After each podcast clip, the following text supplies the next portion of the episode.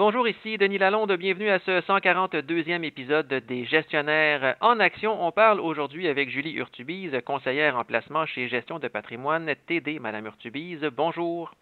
Bonjour. On parle aujourd'hui de l'économie qui montre des signes de ralentissement et on cherche à savoir si c'est le bon moment pour se départir de titres réputés à forte croissance pour se réfugier plus dans les titres valeurs qui sont de façon générale plus défensifs. Le temps idéal aurait vraiment été de faire cette rotation-là un an. Ceci étant dit, je crois qu'il est toujours temps de le faire. Plutôt que de choisir en fonction de croissance versus valeur, pense qu'il faut vraiment comprendre les fondamentaux de la compagnie, les risques associés à l'entreprise en corrélation avec la conjoncture actuelle, puis miser sur la qualité de cette entreprise-là, puis payer un prix adéquat sur son potentiel.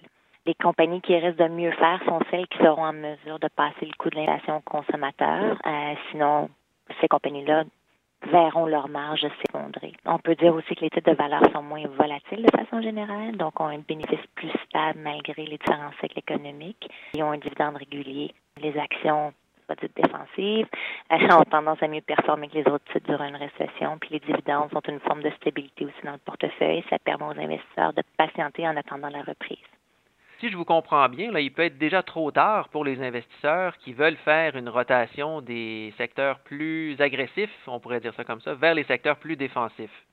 On ne peut jamais savoir d'avance les risques associés à des rotations. Par contre, ce qu'on sait, c'est qu'on ne connaît pas encore les effets ressentis des hausses d'intérêt sur l'économie en ce moment. Il est évident que les marchés favorisent la valeur actuellement. Ceci étant dit, il ne serait pas impossible de voir les marchés changer d'avis rapidement si les données d'inflation diminuent légèrement, puis si les banques centrales utilisent un vocabulaire un peu plus accommodant. Et quand on parle de titres défensifs, comme les épiciers, par exemple, on sait que l'alimentation, c'est toujours très défensif, comme les gens ont toujours besoin de manger, même dans les ralentissements économiques. Est-ce qu'il y a encore des aubaines en bourse en ce moment, selon vous? Il y a toujours des aubaines, mais ça dépend aussi comment on définit le mot aubaine. Les prix sont encore historiquement élevés, mais il y a toujours des opportunités. Empire, la maison mère du GA se transige à plus ou moins 12 fois ses bénéfices, comparativement à Loblaw qui, qui, lui, se transige à 18 fois ses bénéfices. Donc là, il y a une aubaine.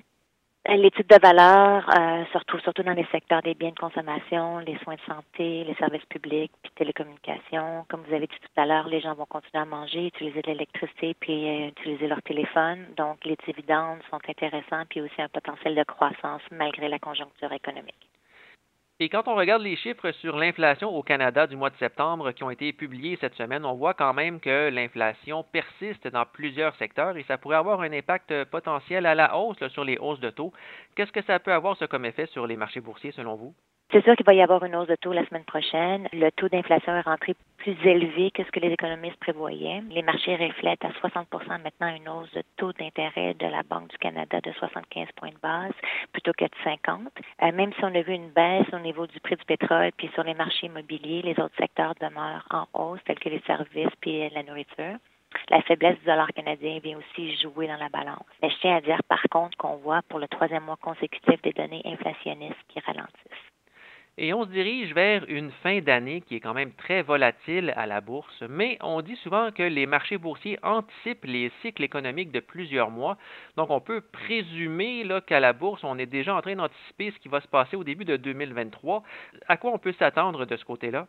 On s'attend à une première moitié d'année encore volatile, mais une deuxième moitié de l'année plutôt favorable à la croissance. On croit que les banques centrales ralentiront leur politique de taux, puis pourraient aussi renverser la tendance puis accommoder les marchés une fois que l'inflation va être un petit peu plus sous contrôle. Merci beaucoup, Madame Urtubise. Ça me fait plaisir. Merci à vous.